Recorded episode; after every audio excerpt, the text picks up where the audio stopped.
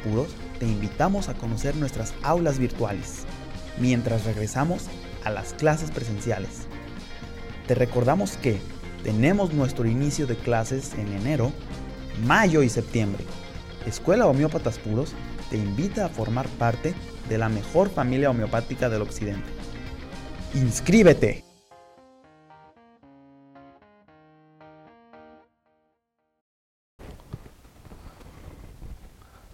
Hola, ¿qué tal, amigo, amiga? Allá se les fueron con las cámaras. Doctor, usted salude, no importa.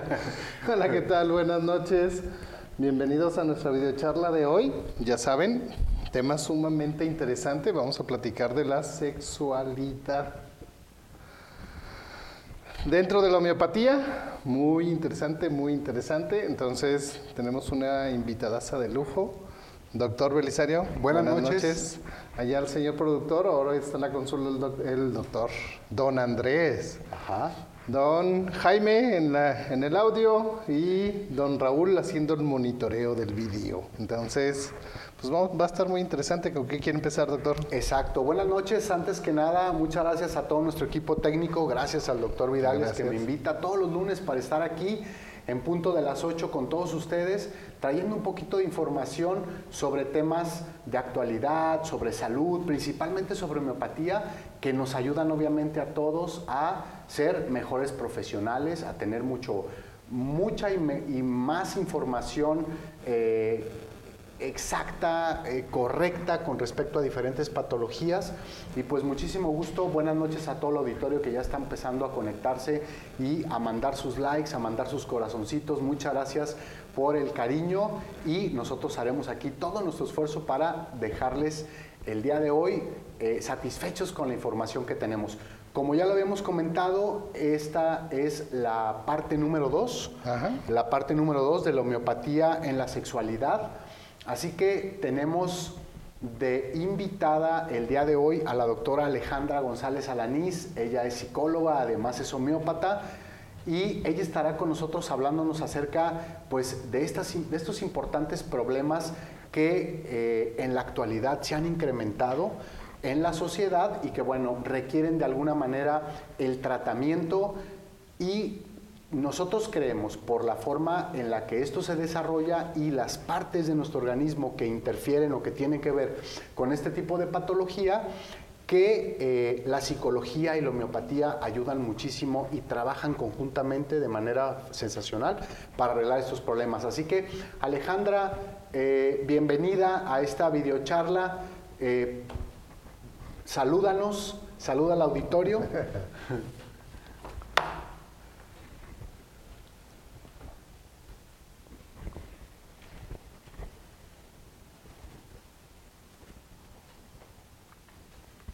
Muy bien, excelente. Pues bueno, eh, rápidamente para entrar en tema, quiero recordarles, dar una pequeña introducción de lo que hablábamos en la, en la videocharla número uno de este tema de homeopatía en la sexualidad, con respecto a qué es la sexualidad, para que nos ayude de alguna manera a entrar en el tema.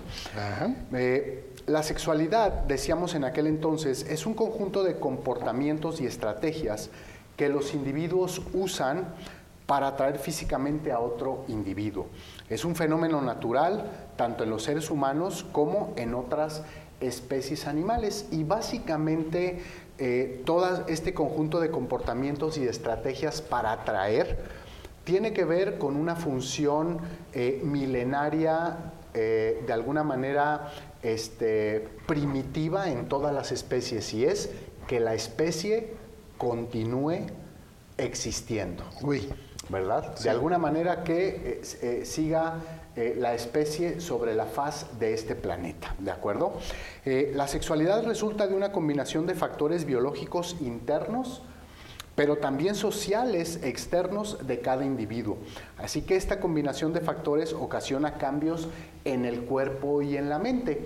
Y cuando hablamos de factores internos y factores externos, de alguna manera recordamos lo que hemos hablado también a través de las videocharlas en YouTube cada 15 días cuando hablamos de las bases científicas y filosóficas y que hemos estado hablando de eh, Tomás Pablo Pasqueiro. Eh, Tomás Pablo Pasqueiro siempre nos habla acerca de eh, cómo la enfermedad cualquiera que sea, cualquier etiqueta diagnóstica que pueda tener, siempre aparece de la no adaptación psicobiosocial que una persona tiene con el medio ambiente. ¿no? Estamos de alguna manera eh, eh, en constante fricción, vamos a decirlo así, entre lo que nosotros somos, lo que queremos y lo que el medio ambiente nos permite de alguna manera. Así que cuando no podemos por alguna razón salirnos con la nuestra, ¿verdad? salirnos con la nuestra, ahí es cuando vienen los problemas de adaptación.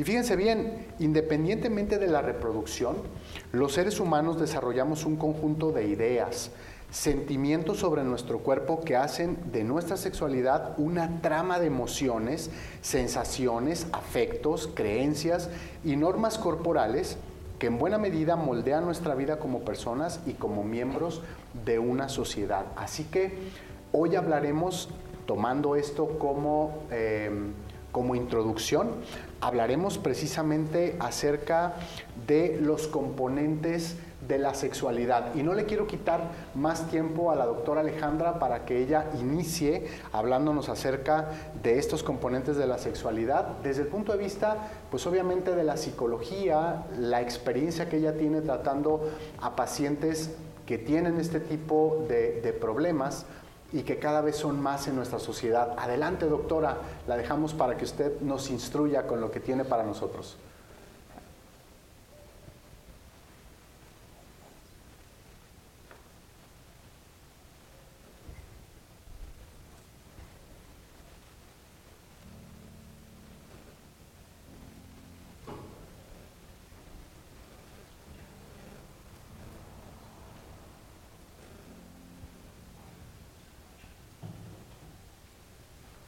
Permíteme, Ale, permíteme Alejandra, permíteme. Me están pasando un dato, perdón.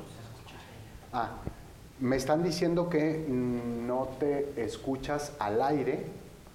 No te escuchas al aire. Permíteme, están haciendo un ajuste eh, de transmisión. ¿De acuerdo?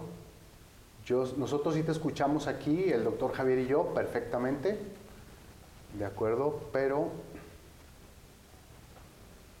estamos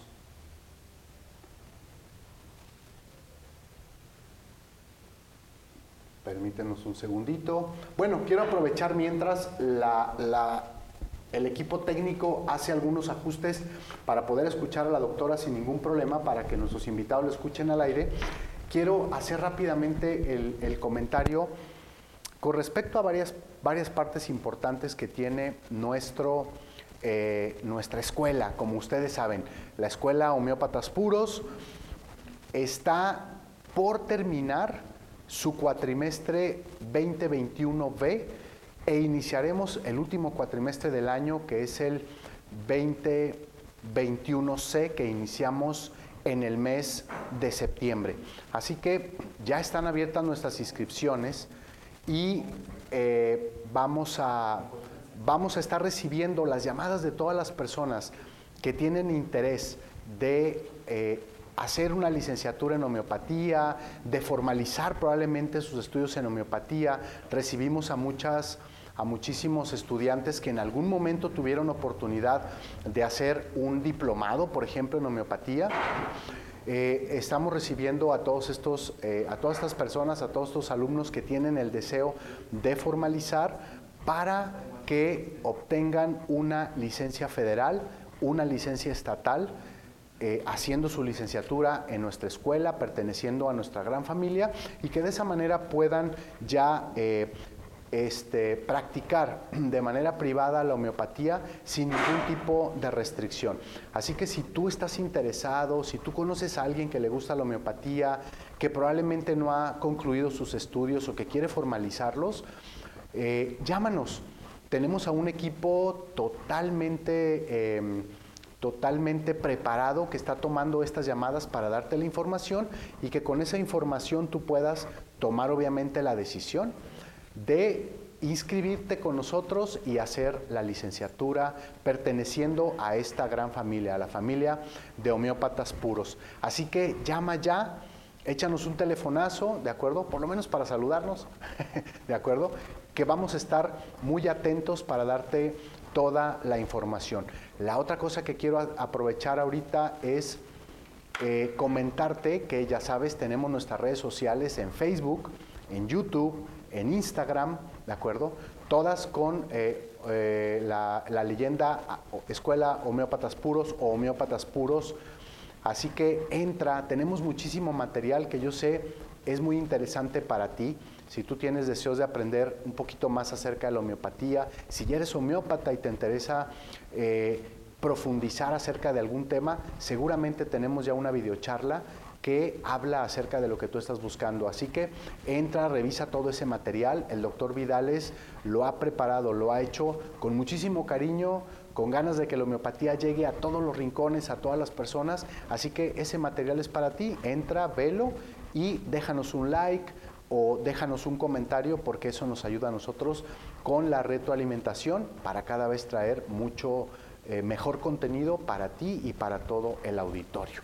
Bien, eh, no sé si ya tenemos, ¿sí? Ya estamos listos para eh, escuchar a la doctora allá, consola. ¿Puedes hablar, Ale? No, seguimos sin escuchar. Seguimos sin escuchar a la doctora.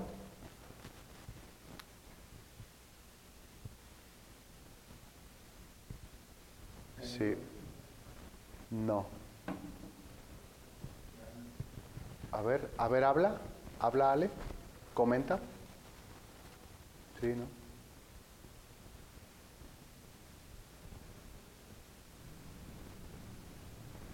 No, todavía seguimos sin, sin eh, conexión con tu audio.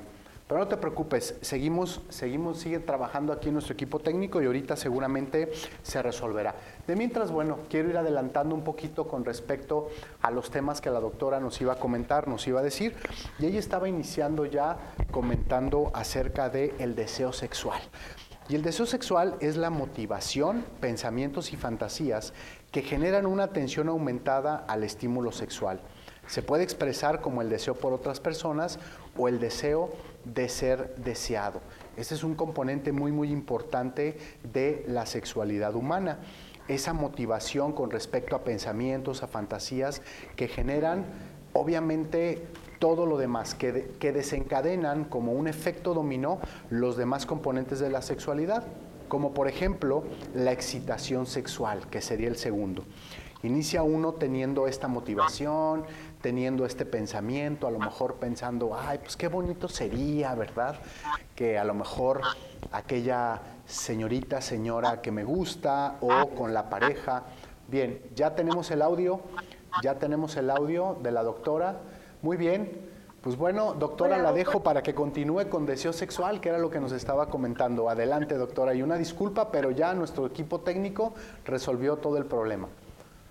Muy bien, excelente. Bien, pues continuamos. El deseo sexual, como les decía hace un momento que no me escuchaban mucho, es esa emoción, ese impulso, esa fuerza que nos mueve al encuentro íntimo, ¿sí? Y bueno, este, pues como todo, pues hay ese, ese desequilibrio, ¿no? De repente. Podemos tener una reducción en el deseo y a esto se le denomina como anafrodicia o trastorno del deseo sexual hipoactivo. O por otra parte, podemos tener un aumento en el deseo sexual y a esto se le conoce en las mujeres como ninfomanía o también una hipersexualidad. ¿sí? Y bueno, pues algunas de las causas que encontramos es que puede, por ejemplo, para la reducción de este deseo, es la, tenemos causas tanto físicas como psicológicas. Y bueno, entre las físicas podemos encontrar alguna enfermedad, como pudiera ser el cáncer, la artritis, la diabetes, la tensión arterial alta y bueno, también el uso de medicamentos como los antidepresivos y algún, algún uso de sustancias como pudieran ser alguna droga o el alcohol. ¿sí? Y bueno, también podemos encontrar en las mujeres eh, que esta reducción se da por cambios hormonales, ¿sí? que bien puede ser durante el embarazo, que hay cambios hormonales importantes, o también puede ser este, durante la menopausia o la premenopausia. Y, y bueno, esto viene a ser parte de las causas físicas. En cuanto a las causas psicológicas, podemos encontrar que hay, que puede ser por ansiedad o depresión, ¿sí? por estrés o por una baja autoestima, ¿sí? así como también por experiencias negativas previas, ya sea por abuso o por maltrato. ¿sí? Y otra de las causas psicológicas que podemos encontrar es problemas con la pareja. ¿sí? Y aquí es mucho, muy importante recordar, pues, la comunicación. La comunicación en la pareja acerca de qué, por ejemplo, hablando concretamente del deseo, qué es lo que a mí me motiva, ¿sí? Porque recordemos que tenemos varios canales de percepción, ¿sí? ya sea el, la vista, el olfato, el gusto, uh, que tiene que ver, no sé, qué horario, mm, comunicar claramente con la, con la pareja qué hace despertar este deseo. Y más allá de comunicar, también hacerme consciente de la responsabilidad de mi deseo. ¿sí? ¿Qué me promueve? Es decir, ¿qué me hace sentir atractiva que me, o atractivo, que me hace sentir capaz y, por decirlo de alguna manera, este, potente, ¿por qué no? Y bueno, esto es en cuanto al deseo, ¿sí? Que vamos a tratar de descubrir qué me hace sentir ese deseo. ¿Sí? No sé, comunicarle a mi pareja de repente es que me gusta que te pongas tal perfume o que uses cierto tipo de ropa, mm, etcétera, etcétera, ¿no? Sí. ¿Sí se va entendiendo más o menos? Sí, claro, claro, claro. Perdón que te, que te interrumpa, Alejandra. Ahorita este, que decías eh, sentirme atractivo, este, verme bien, este, bueno, pues se, me vinieron un montón de, de, sugerencias y de adjetivos, este, ¿no? Sentirme sabroso, sentirme, o sea, crujiente, antojable, etcétera, etcétera, ¿verdad? De alguna manera, pero apetitoso, apetitoso exactamente, ¿no? Pero bueno, de alguna manera todos estos sustantivos, adjetivos, etcétera, que querramos poner a todo esto que la doctora nos está comentando, pues obviamente van de la mano con una parte muy importante, creo yo, que es la comunicación. La comunicación que se debe de tener entre la pareja, ¿verdad? Para poder de alguna manera eh, iniciar con este deseo sexual que tiene que ver con el pensamiento, con la fantasía, de una manera satisfactoria. De alguna manera la comunicación es la que inicia todo esto, ¿no? Ahora sí, doctor, adelante. Así es. Y bueno, después el siguiente componente, que es la excitación, pues en ella vamos a, descubrir, bueno, la segunda fase de la respuesta sexual, ¿sí? Y bueno, ¿qué pasa durante esta excitación? Pues tenemos las respuestas sexuales, que son en el hombre la erección, ¿sí? Y en la mujer, pues bueno, hay, hay cierta humedad y dilatación de la vagina y hay, hay cierta dilatación de la vulva. ¿Sí? Y bueno, lo que mencionábamos, ¿no? La, la estimulación es súper importante para que la excitación se dé de forma satisfactoria y ojo con esto, que de esa manera la experiencia sexual sea agradable y, y no sea traumática para nuestra pareja, ¿sí? Es decir, pues con eh, esta estimulación es ya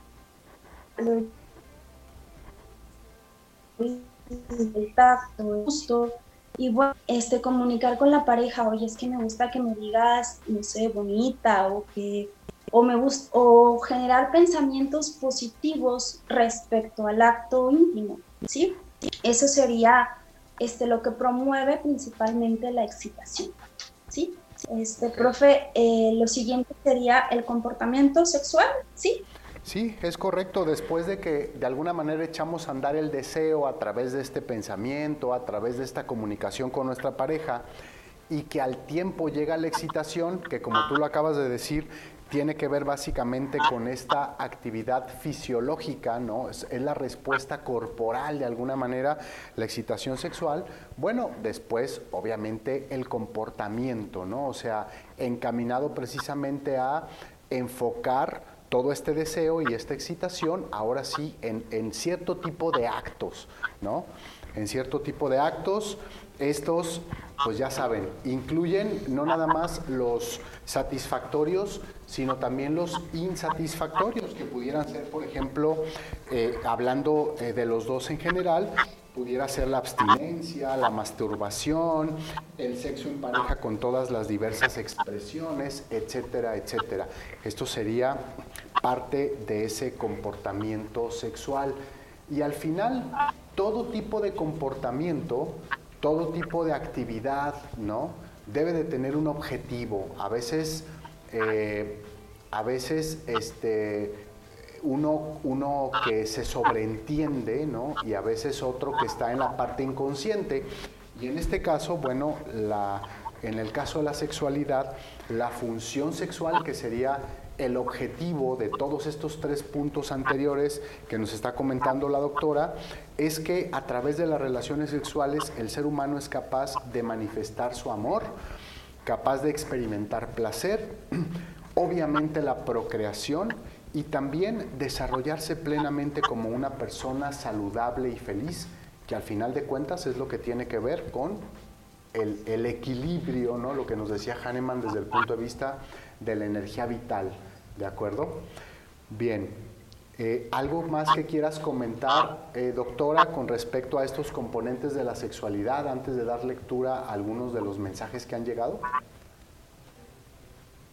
Claro que sí. Creo que eh, en estos dos aspectos, este, tanto como el comportamiento sexual como la función de la sexualidad, pues no, es tratar de permanecer totalmente presente tanto en el acto, ¿no? Y hacerlo lo, lo, más satisfactorio posible. No solo personalmente, sino también este, con nuestra pareja, ¿no? Y bueno, para esto, pues, ¿qué falta? El autoconocimiento, es importante la autoexploración, la autosatisfacción, la, el, el saber expresar con mi pareja qué me hace sentir y cómo me, cómo me siento mejor, ¿sí?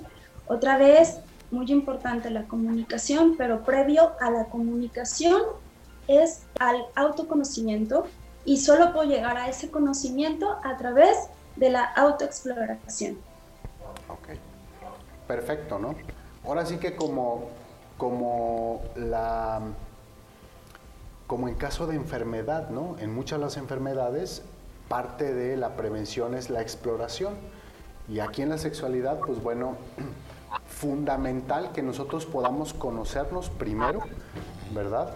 con respecto a cuáles son los gustos que tenemos, cuáles son las formas, cuáles son las partes en nuestro cuerpo, inclusive que, inclusive que pueden ser, eh, que tener más, más sensibilidad que otras, ¿de acuerdo? Etcétera, para que también formando o, siendo parte de la comunicación que tenemos con, la, con nuestra pareja, pues bueno, puedan ser explotadas a su, a su máxima capacidad, de alguna manera.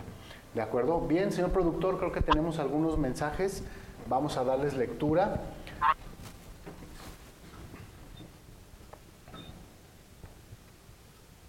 Tenemos eh, mensaje de, me voy a hacer un poquito para acá, de Miranda, uh, Marianda Gala, que dice excelente tema. Muchas gracias, Marianda. También a Jesús Azueta que dice excelentes homeópatas, maestros y personas. Gracias, don Jesús. Y hay que cuidarse porque está en punto rojo ya Sinaloa. Exactamente, el COVID a todo lo que da, ¿verdad? Hay que cuidarnos. Ahorita no vengan para acá. Espérese un ratito. no, tú eras el que quería ir para allá hace 15 días. Exacto. Espérese un tantito, poquito. ¿De acuerdo? Luz, No vamos a ir a Mazatlán, no vamos a ir, ahorita todavía no. Ahorita todavía no. Tenemos también el mensaje de Miriam Chávez que dice saludos y gracias por eh, la, la, charla. Gracias Miriam, saludos, saludos también para ti. Eh, tenemos saludo también de Angélica Gómez que dice buenas noches. Buenas noches Angélica, qué bueno que estás conectada y estás disfrutando de este tema que se preparó con mucho cariño para todos ustedes. Eva Pineda que dice un enorme saludo a la distancia desde el Estado de México. Eva, un saludo hasta, hasta el Estado hasta allá, exactamente. También tenemos a Luz Chiquis que dice, buenas noches, es un placer estar aquí. Luz Chiquis, pues tú ya sabes, palomita. Tú muy bien. Exactamente, bienvenida Luz. Bienvenida, qué bueno que estás acá. Tenemos también saludo de eh, Rosa Isela que dice una eh, escuela genial. Mm, gracias. Gracias, gracias Rosa Isela, muchísimas gracias. Eh, también dice la educación sexual es muy mm, la educación sexual es muy importante en el ser humano. Sí, exacto. Mira, fíjate, ya te, te digo que estoy como el abuelito de la familia de 10, ¿no? Viene a mi memoria. Ok, muy bien. Viene a mi memoria. Por allá, por allá, en los 90, 90, 91, 89, por allá. Cuando la escuela de homeópatas puros fue fundada en febrero del 83. Ok. Pero para eso del 86, 87, 88, 89, fundaron algo que se llamaba cursos para usuarios. Ok. ¿no? Que, de hecho, pues vamos a invitarlos. Tenemos programado curso para usuarios. Ya les daremos en nuestra próxima videocharla día y hora para, para ellos, para el que le interesa o se quiera apuntar. Son para agosto. Ok. ¿no? Estamos viendo ahorita el horario, coordinándonos con el doctor Juanito. Entonces, fíjense que en aquel entonces yo recuerdo, yo tendría unos 16 añitos. No, menos, tenía 14 años. Ok. Tenía unos 14 años, 13, 14 años. Y pues ya, ya saben que para esa edad de puberto, ¿no? Pues es muy difícil hablar como de sexualidad con mamá o con papá, o viceversa. ¿No? Entonces, mi mamá, en su inteligencia divina, ¿no? En su, suprema inteligencia, dijo, ya sé qué voy a hacer. Voy a poner un curso para usuarios de sexualidad para jóvenes. ¿no? Y en aquel entonces se abre sexualidad para adultos y sexualidad para jóvenes. Y algo que se llamaba método Billings. ¿Sí? Entonces, en el de sexualidad para jóvenes, pues ahí entraron mis hermanas y yo. Ya nos educaron, nos enseñaron cómo cuidarnos, cómo cuidar a, nuestra pareja, novio, lo que sea, ¿no? El cómo evitar embarazos no deseados, bla, bla. Pero te estoy hablando que para aquel entonces, pues era todo esto era un tabú. Sí, es correcto. Ahorita dijiste, era difícil eh, la comunicación entre mamá y papá y los hijos para hablar de sexualidad y en aquel tiempo, digo, si ahorita todavía hay, parejas, hay mamás, papás que les cuesta mucho trabajo abordar el tema de alguna manera, imagínate en aquel tiempo. En aquel tiempo, ¿no? En aquel entonces. Pero bueno, afortunadamente mi mamá nos capacitó, ¿no? O por lo menos a todos los jóvenes de, lo que era la colonia guadalupana en aquel entonces, tuvieron una buena una buena educación. ¿no? Entonces, pues bueno. Muy bien, exacto. De ahí la importancia de eh, la sexualidad. Señor productor, ¿tenemos algún otro mensaje que quiera que le demos lectura? Lara Nava, que nos manda saludos, dice saludos. Saludos, Lara. Saludos, exactamente. No sé si es Peter o su hermana. O su hermana. Sí, así es. También tenemos a Adela, Adela Pérez que dice, interesante tema, saludos maestros. Mm, gracias. Gracias Adela, buenas noches, qué bueno que estás, que estás aquí. Bien, pues démosle eh, continuidad a la siguiente parte del tema, precisamente eh, porque tenemos a nuestra invitada especial, a la doctora Alejandra González, con la homeopatía en la sexualidad.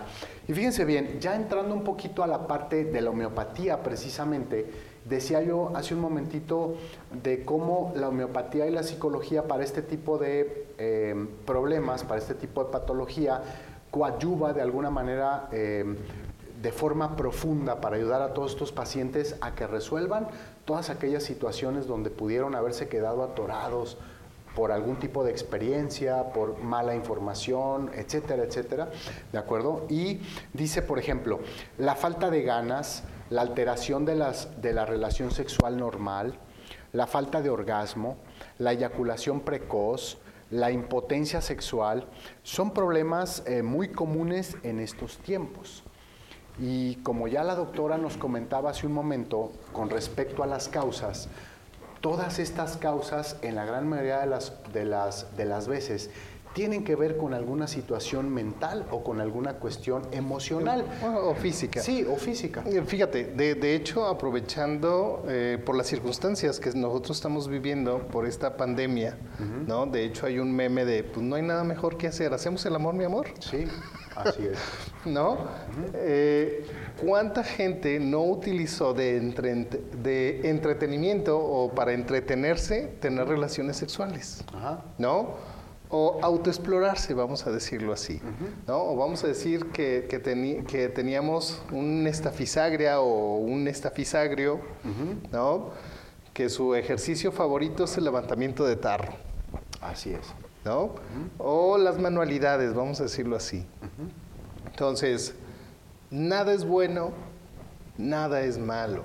Depende de cómo me lo hayan enseñado y depende si lo hago con orden o desorden. ¿No? O sea, ¿qué será lo sano? ¿Qué será lo sano? Esa es la pregunta, ¿no? Pues ya depende de cada persona, ¿no? ¿Qué es insano? Pues un exceso o una carencia, ¿no? Todo exceso y toda carencia nos va a enfermar. Entonces, ni no tenerlo, ni tampoco tener lo demás porque nos vamos a enfermar, ¿no? Y ahorita la doctora nos, nos aclarará o, o, nos dirá su punto de vista. Exactamente. Adelante, adelante Alejandra. Bien, hablando acerca de la sexualidad, bueno, pues podemos encontrar muchos desequilibrios en cuanto a excesos o carencias, como comentaba maestro, sin embargo, bueno, ¿qué es lo sano? Aquello que me permite disfrutar, aquello que soy capaz de acordar, de consensuar con mi pareja, ¿sí? Eso es lo sano. Ah, no vamos a hablar el día de hoy acerca de ello, no sé si lo vamos a hablar en alguna otra charla posterior, pero por ejemplo, de las filias, este, ¿qué, ¿qué pudiera ser insano? Bueno, todo, lo, todo aquello que vivo como privación que me ocasiona malestar, un aislamiento, una, una perturbación en mi forma normal de conducirme ante el mundo. ¿sí? Eso sería lo insano. Todo lo que se consensa, lo que se acuerda, lo que se disfruta de, forma recurrente es lo sano, eh, hablando de la sexualidad humana. Me, me, encantó su punto de vista, doctora, me fascinó. Exactamente, es lo consensuado. ¿Por qué? Porque no hay nada bueno, no hay nada malo, ¿no? Puede, son conductas y si finalmente están consensuadas y están de acuerdo las dos partes, se puede hacer lo que sea. Sí, exacto. todo se vale en pareja cuando está platicado, cuando está arreglado. Exacto. ¿verdad? Así es. O aquello también son actos totalmente privados, ¿sí? Que son totalmente en la intimidad, incluso si, por ejemplo, mi satisfacción este, es únicamente propia, ¿sí? Y lo vivo de esa forma, no necesito de una pareja o requiero de otros elementos. En la privacidad de mi intimidad, todo es permitido, ¿sí? Siempre y cuando no me aísle de, del mundo exterior y me permita conducirme, no sé, salir a trabajar, convivir con mi familia, eso es lo sano. Ok. Pues bueno, vamos, vamos a hablar como de estas circunstancias de, la pandemia, que teníamos que estar guardaditos en casa con, con, con privacidad y alejados de los demás.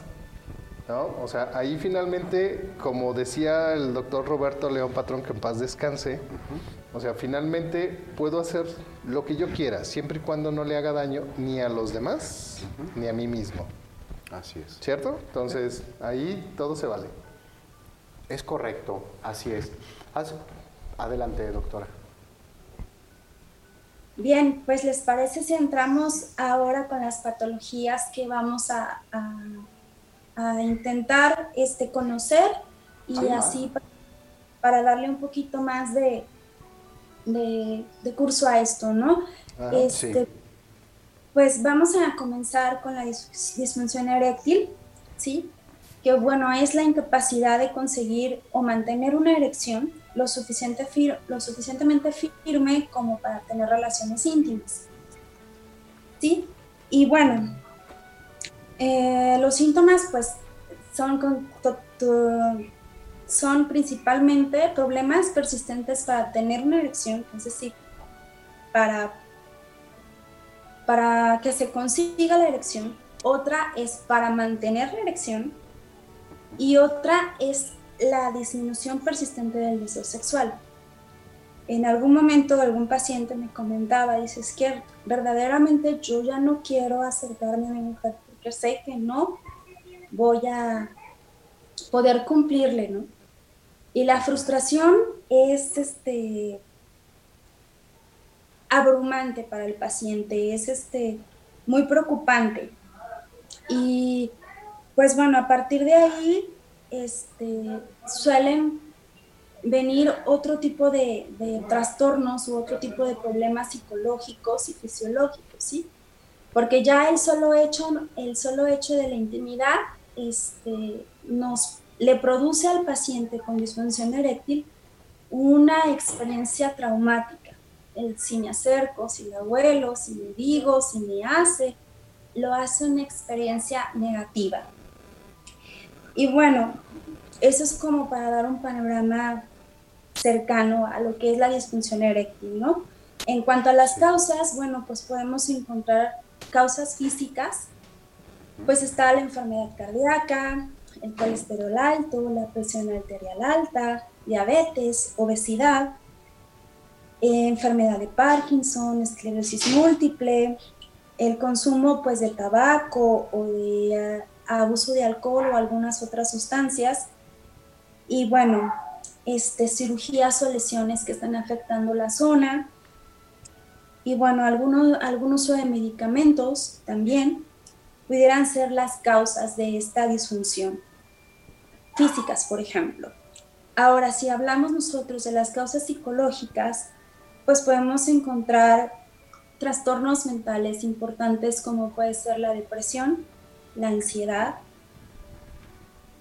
el estrés, los problemas de pareja y es importantísimo de nuevo es, en estas cuestiones de la pareja la, concesión, el acordar, el comunicar, etcétera, etcétera, ¿no? Y bueno, ¿cuáles son, cuál es el, ¿cuál sería el pronóstico ¿no? para, este tipo de, para este tipo de enfermedad o de trastorno? Pues una vida sexual no satisfactoria y pues hay que recordar que venimos a este mundo a ser felices y a disfrutar, ¿sí?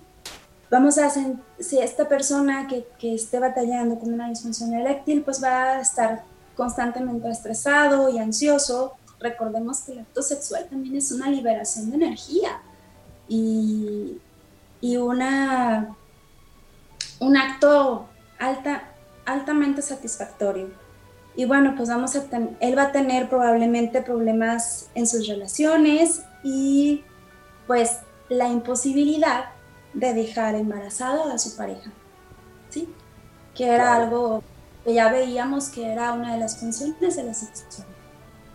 Exacto, exactamente, ¿no? Además, eh, el, ir coleccionando, vamos a decirlo así, fracasos con respecto a la, disfunción eréctil, eh, va, va, convirtiendo al paciente como en una olla de presión, ¿no? Que no puede de alguna manera este, eh, liberar emociones y, todas estas cuestiones negativas que puede estar viviendo y, como dice la doctora, seguramente la pasa bastante mal.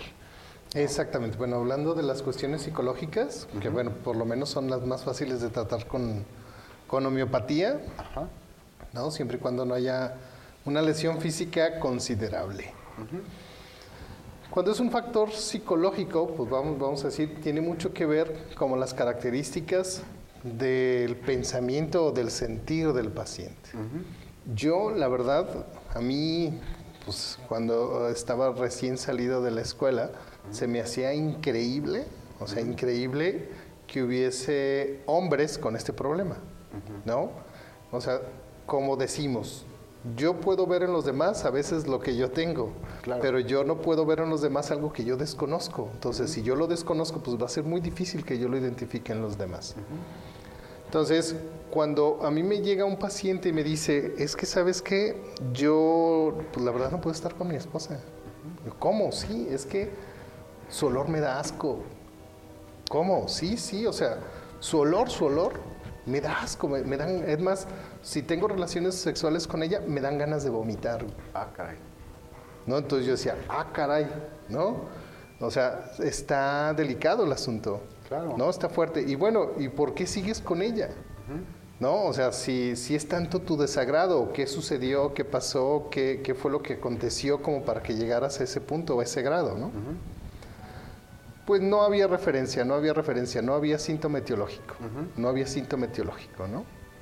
Entonces, bueno, pasaron tres, cuatro, cinco consultas y el problema no se solucionaba. Un, medicamento, otro medicamento, hasta que llegamos a un medicamento que se llama Ignatia Amara. Que uno diría, ¿cómo Ignatia? O sea, Ignatia es para los duelos, Ignatia es para, para aquellas. No, aquellas mm, gente muy histriónica, doctora, ¿se dice? histriónica. histriónica. sí, que, que hace mucho drama por la pérdida de un familiar, un llanto inconsolable. ¿Cómo Ignatia? ¿No? Muy bien, pues Ignatia cuando tiene una desilusión, cuando ve a su pareja, le dan ganas de vomitar. Okay. ¿No? Y vamos, no lo digo yo, búsquenlo ahí por algunos autores.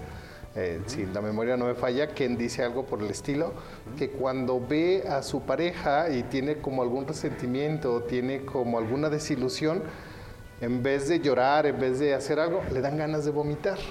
¿no? Y le sucede lo que le sucedía a mi paciente. Yo dije, bueno, pues, si el libro dice, no me queda más que prescribirlo que, vamos a señalar, vamos, son, son, son experiencias que nosotros vivimos, pero si a ti te está pasando algo por el estilo, te recomendamos que acudas con tu homeópata, que acudas con, con, tu médico y él sabrá qué medicamento es el que tú realmente necesitas y te va a hacer sentir como tú tienes ganas de sentirte. Entonces ve con tu homeópata. Así es. No te automediques. No. Estos medicamentos o estos ejemplos, bien lo dice el doctor Vidales, eh, son parte de la experiencia de él, tal vez de la doctora Alejandra, de mi experiencia, ¿de acuerdo? Pero es importante que seas tratado a través de la totalidad característica de síntomas que va a indicar el medicamento que tú necesitas para solucionar este problema. ¿no? Y, ¿Sí? y, algo, algo importante que tú estás comentando, Javier, ahorita es eh, esta cuestión del asunto emocional, ¿no? La, cómo está involucrado siempre el aspecto emocional, por lo menos, digo, lo sabemos en homeopatía que sucede en todas las enfermedades. Sí, claro. Pero en este caso de eh, la sexualidad, pues bueno, de alguna manera resalta, sobresale esta cuestión emocional importante. Claro, es esta individualización del paciente que yo tengo enfrente. él va a sentir, percibir, y captar de una, una, forma totalmente distinta y lo va a manifestar igualmente de una forma totalmente diferente de todos los demás. Pueden tener el mismo problema, pero lo van a manifestar de diferentes formas. Entonces, como el caso de este paciente que yo estaba platicando, es igual, o sea, con otro paciente que me decía, es que sabes qué, sí tengo la erección, pero no me dura lo suficiente para terminar. A ver, ¿cómo? Sí, sí, o sea, tengo la erección, pero es como a medias, es una erección a medias. Ajá. Ah, ya te entendí. y necesitas como ayudarle. Sí, pero, pero no puedo. O sea, ya después de cinco minutos, tres minutos, ya no puedo. el olor, ¿no? Y toda esta cuestión que tú comentabas. No, otro caso. Ah, otro caso. Ah, otro, caso otro caso, otro caso, totalmente diferente, ¿no? El otro sí hacía y todo el rollo, pero yo una vez que terminaba, ¿no? Iba a vomitar. O sea, le daba, le daba un asco sumamente intenso. O sea, es así de, que la boca se le empezaba a hacer agua como cuando nos enfermamos del estómago. O sea, que la boca se le empieza a hacer agua y dice, ya vale madre, ya vale madre.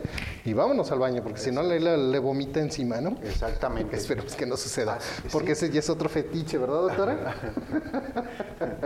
ya hablaremos algún día de, todo eso. Sí, en efecto, ¿no? Y, sí, es... Y fíjate, de, este caso, ¿no? Y cuando terminaba cuando lograba terminar, lloraba. Okay. O sea, a este le daba por llorar. ¿Y qué tienes? No sé, no sé. ¿Pero qué pasó? ¿Qué? No sé, no sé. Y llore, y llore, y llore como Magdalena, ¿no? O sea, a mí me estaba platicando y decía, no, es que no, perdón, discúlpenme que me ría, pero me sigue causando gracia, ¿no? Si nosotros, si nosotros oímos, es que llora por todo. O sea, el primer medicamento que nosotros pensamos es en pulsatila, O sea, pero este medicamento que llora después de tener una eyaculación o después de haber tenido una relación sexual y vamos, a mí no me crean, a mí no me crean. Lean la materia médica, se llama zinc o zincum. Sí. Zincum metallicum. Entonces, ya saben, ya saben, si les dan ganas de llorar después de tener relaciones sexuales, el medicamento probablemente que necesiten se llama Zincum Metallicum. Exacto. ¿No? Entonces, bueno, por eso me acordé. Discúlpenme, Si aparte le hace el piecito así, ¿sí? Ah, Zincum Metallicum. Sí, exactamente. Perdón, perdón. Bien, sí, es increíble, bueno, no es increíble, de alguna manera eh, eh, nos está comentando la doctora y nos está comentando aquí el doctor Vidales acerca de esta situación emocional, estas cuestiones sentimentales que tienen muchísimo que ver con esta cuestión de la sexualidad. Ya nos decía la doctora, el exceso de trabajo que causa fatiga física, la responsabilidad de los conflictos cotidianos, los problemas económicos, ¿de acuerdo? Eh, pareciera que la mente, pareciera que nos juega nos juega malas pasadas, ¿eh? Exactamente. Lo que es el estrés, la mente y los nervios nos juegan malas pasadas. Lo, lo, menos que nos podamos imaginar es donde nos puede afectar. Así es. De alguna manera, alguien dijo alguna vez que el órgano sexual más importante justamente es, es el cerebro. El cerebro, ¿no? De alguna manera, que todo... Que todo Hablando de sexualidad, ¿no? O, de, en general, el órgano más importante es el cerebro. también, exactamente. Pero en el caso de, de hablando de la sexualidad, no, no el cerebro, más bien la psique. La psique, ¿verdad? La parte pensante, la parte de las emociones, las sensaciones, pues es el órgano sexual mucho, el más importante de todos, porque ahí es donde inicia ¿no? Toda esta, toda esta cuestión de la comunicación a través precisamente de la sexualidad. Bien, eh, después de la disfunción eréctil, doctora, eh, el, el, vaginismo, por ejemplo, en el caso de las mujeres, otra patología que suele no nada más traer muchos problemas físicos, sino también muchas consecuencias eh, emocionales. ¿Qué tiene al respecto? ¿Qué nos, ¿Qué nos va a platicar de esto? Bien, pues vamos a empezar por definir qué es el vaginismo. Y bueno, se trata de una afección en, en, la que los músculos de la vagina se contraen y se tensan involuntariamente en respuesta a la penetración sexual, a un examen ginecológico o a la inserción de un tapón el estrechamiento es tal que es tal o incluso puede llegar a un cierre de la vagina en un, en un acto totalmente inconsciente, como un acto reflejo, como cuando el ojo se cierra, ¿no? Y bueno, ¿qué pasa? Que no permite la penetración, ¿sí? Y lo hace sumamente doloroso para la persona que lo padece. Y bueno, pues ¿qué vamos a encontrar? Pues los síntomas son, este, no se puede mantener una relación sexual o la relación es extremadamente dolorosa, como ya les comentaba. Y bueno, este suele ser este, más frecuente durante la adolescencia o la edad temprana adulta y mucho mayor en los primeros actos sexuales con este, una pareja nueva, ¿sí? Las causas que podemos encontrar del vaginismo es, por ejemplo, como ya lo comentaba en las primeras experiencias sexuales, que sea el acto muy doloroso, ¿sí? Un historial de abusos sexuales, haber causado daño o haber sufrido un daño en la parte de la vagina, condiciones dolorosas de la vagina o que la primera relación íntima hubiera sido dolorosa o incómoda. También se debe pues problemas con la pareja. Recordemos que también el, el sexo a veces es utilizado como un arma o como una como un mecanismo de defensa o de, o de chantaje, ¿sí? Y de repente estos autosabotajes que nosotros padecemos, este, lo vivimos tal cual con la pareja. Y bueno, ¿qué tratamientos existen para el vaginismo? Hay dilatadores vaginales, que son una serie de conos cilíndricos de diferentes tamaños que se utilizan en la comodidad de la casa para que se acostumbre este, paulatinamente a esta dilatación, ¿sí? Y bueno, eh, hay también unos ejercicios del suelo pélvico o los ejercicios Kegel que también nos pueden ayudar a una contracción voluntaria, ¿sí? De el área y que esto nos permita pues este, ir satisfaciendo eh, la demanda ¿no? de la paciente. Por otra parte, bueno, pues está la terapia psicológica, que tiene que ver con el combate de ideas irracionales, ¿sí? Y pues un tratamiento en el presente, este, enfocado en el aquí y en el ahora, ¿sí? Y bueno, algunas terapias cognitivo-conductuales que nos hacen, que nos ayudan como a, este, no sé, a ir desbloqueando nuestra mente este, para poder, para que la paciente se sienta cómoda en su propia piel y con su pareja. Y bueno, ya en casos muy extremos se recomienda también la cirugía, ¿sí? Aunque, aunque también es importante agotar primero este, los, los otros tipos de tratamiento. Y bueno, no olvidemos también que hay ciertos medicamentos homeopáticos que pueden ayudarnos para que el acto, el vaginismo se reduzca y la experiencia sexual íntima sea totalmente satisfactoria para la paciente. Muy bien, exactamente. Muy bien. Fíjate, aquí, bueno, una, una, disculpa, de esto no me voy a reír, esto sí es serio. Eh, aquí en algunas ocasiones son como ideas religiosas. Por nuestro tipo de educación o por nuestra educación religiosa sumamente conservadora o clásica, vamos a decirlo así, que nos prohíbe tener relaciones sexuales hasta el matrimonio. Entonces, hay muchas jovencitas o hay muchas señoritas que tienen este pensamiento sumamente arraigado o marcado en sí, ¿no? o fue muy bien anclado en su mente, ¿no? que sería para mí como la palabra más adecuada.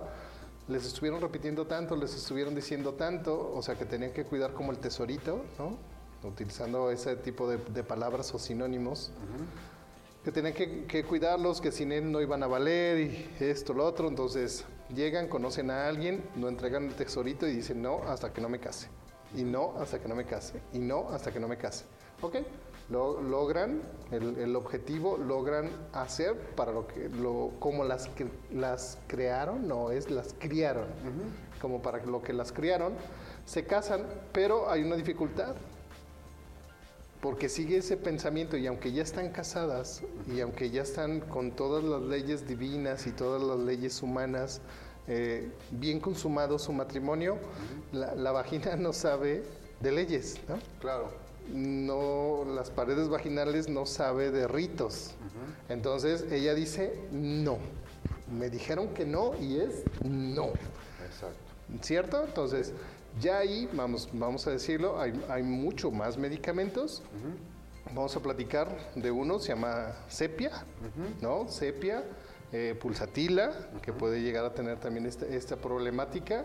El licopodio y por último, y así no, menos, no menos importante, pero tiene, tiene pensamiento muy persistente o tiene este pensamiento muy, muy arraigado, es Veratr un álbum, hablando en ese sentido. Entonces, ya, ya nos están marcando ya el tiempecito. Entonces ya, así por último, llega una señora con, con su esposo como paciente y el, señor tenía parálisis cerebral incipiente o parálisis eh, de la mitad del cuerpo, para que me entiendan mejor. Y el señor quería tener relaciones sexuales tres o cuatro veces en el transcurso del día. Entonces la señora decía, ¿cómo? O sea, quiere que esté encima de él todo el santo día. Nosotros tenemos una expendedora de agua. Entonces, o vendo o me les trepo. O sea, ¿qué hago? ¿No? Entonces, muchos, muchas veces lo mandaba como al quiote, vamos a decirlo así al Señor. Entonces, el Señor muy insistente, muy insistente, pero es que es normal, mira, es que tú, tú tienes que cumplir con tu deber, tú tienes que cumplir con tu obligación de mujer. Y yo calladito nomás viendo, ¿no? ni, ni de referee, porque no ocupaban. Entonces la señora voltea conmigo y me dice, mire doctor, ¿Por qué él dice que yo soy frígida? Pero mire, déjele digo, no hay mujeres frías. Hay hombres que ya no calientan. ¿No? Y así se los así se los dejo y ahorita continuamos, doctor. Ok. Sí, bien, tenemos algunos saludos eh, eh, que hay que darle lectura. Tenemos, por ejemplo, saludo de Eva de la Mora que dice, muchos saludos, gracias por tan valiosa información. Gracias a ti, Eva. Gracias, Eva, qué bueno que estás. Raúl Dávalos que dice, excelente tema, de mucho interés y bien desarrollado. Muchas gracias, don Raúl. Gracias, Raúl. También tenemos eh, uno de, eh, déjenme acerco, Nenemosha Alanis A, que dice saludos a la doctora Alejandra. Saludos a la doctora Alejandra. Saludos, le mandan doctora. También tenemos eh, de Marilú, tenemos Marilú. Sí, tenemos a Marilú Corona que dice, buenas noches, me interesa una consulta con la doctora Alejandra o con el doctor Vidales. Marilú, habla por teléfono, habla por teléfono a los teléfonos que ahorita va a poner el, eh, nuestro productor en pantalla tómale una captura de pantalla o algo y este, habla por teléfono para que ahí solicites el teléfono del doctor Vidales o el teléfono de la doctora Alejandra y puedas concertar una cita con cualquiera de los dos o con los dos, ¿de acuerdo? Si es tu, si es tu intención. ¿De acuerdo? Bien, eh, estamos ya a punto de terminar. Yo quisiera nada más eh, hablar rápidamente de las otras dos patologías. En el caso de los hombres, la eyaculación precoz que dice... O si quieres, mejor lo dejamos pendiente para otra videocharla. No sé cuánto tiempo y lo dejamos para otra videocharla. Ok. Sí, hacemos una tercera parte, si te parece. Sí, también, también lo podemos hacer, claro que sí. Y, hablamos de las otras que, nos hicieron falta, ¿no? Exacto, exactamente. Nos hicieron falta un par, de, un par de patologías, hablar obviamente acerca un poquito más de los medicamentos, pero no como recetas, sino más bien enfocados a diferentes partes emocionales sí, claro. que estos medicamentos pudieran este, ayudar muchísimo, ¿no? Bien, pues... Eh, a mí no me queda más que dar las gracias a todo el auditorio que estuvo presente con nosotros el día de hoy. Eh, gracias por sus likes, gracias por este, todos los comentarios, los saludos que nos mandan. De acuerdo, también muchísimas gracias a todo nuestro, nuestro equipo técnico. Gracias a Andrés, gracias a Raúl, gracias a Jaime, que están todos los lunes junto con nosotros eh, dándole solución y, sacando esta señal a través de nuestras redes sociales, pues para todo Guadalajara, para todo México y para todo el mundo, porque ¿de acuerdo? Podemos vernos en donde quiera que haya una conexión de internet. Eh, Alejandra, eh, ¿con qué te gustaría despedirte? Bien, me gustaría despedirme recordándoles que es importante de nuevamente el autoconocimiento, la concesión, llegar a acuerdos y trabajar y recomendarles mucho si en algún momento no estás disfrutando tu sexualidad y tienes algún problema, acudas con tu psicólogo, con tu homeópata o con tu médico. Con eso me gustaría despedirme y agradecerles nuevamente la invitación. Estoy a, las, a sus órdenes y un placer, como siempre. Gracias. Gracias, doctora. gracias. Doctor, se quedó usted para despedir el programa. gracias. discúlpeme, no es que me burle, no me burlo, me da risa. Es que se me hace sumamente curioso a veces algunos datos de los que les platico, algunos datos de los que les doy. Pero bueno, Doctor, gracias por esta videocharla, sumamente interesante. Doctora, gracias por su tiempo, gracias por su conocimiento y por compartirlo con nosotros. Allá a don Andrés, a don Raúl y a don Jaime, pues gracias por su entusiasmo, su fuerza y que cada día nos sacan mucho mejor. Exactamente. Entonces, bueno, les recuerdo, mi nombre es Francisco Javier Vidales, soy director de la Escuela de Miópatas Puros. No te enfermes y nos vemos en nuestra próxima videocharla. Música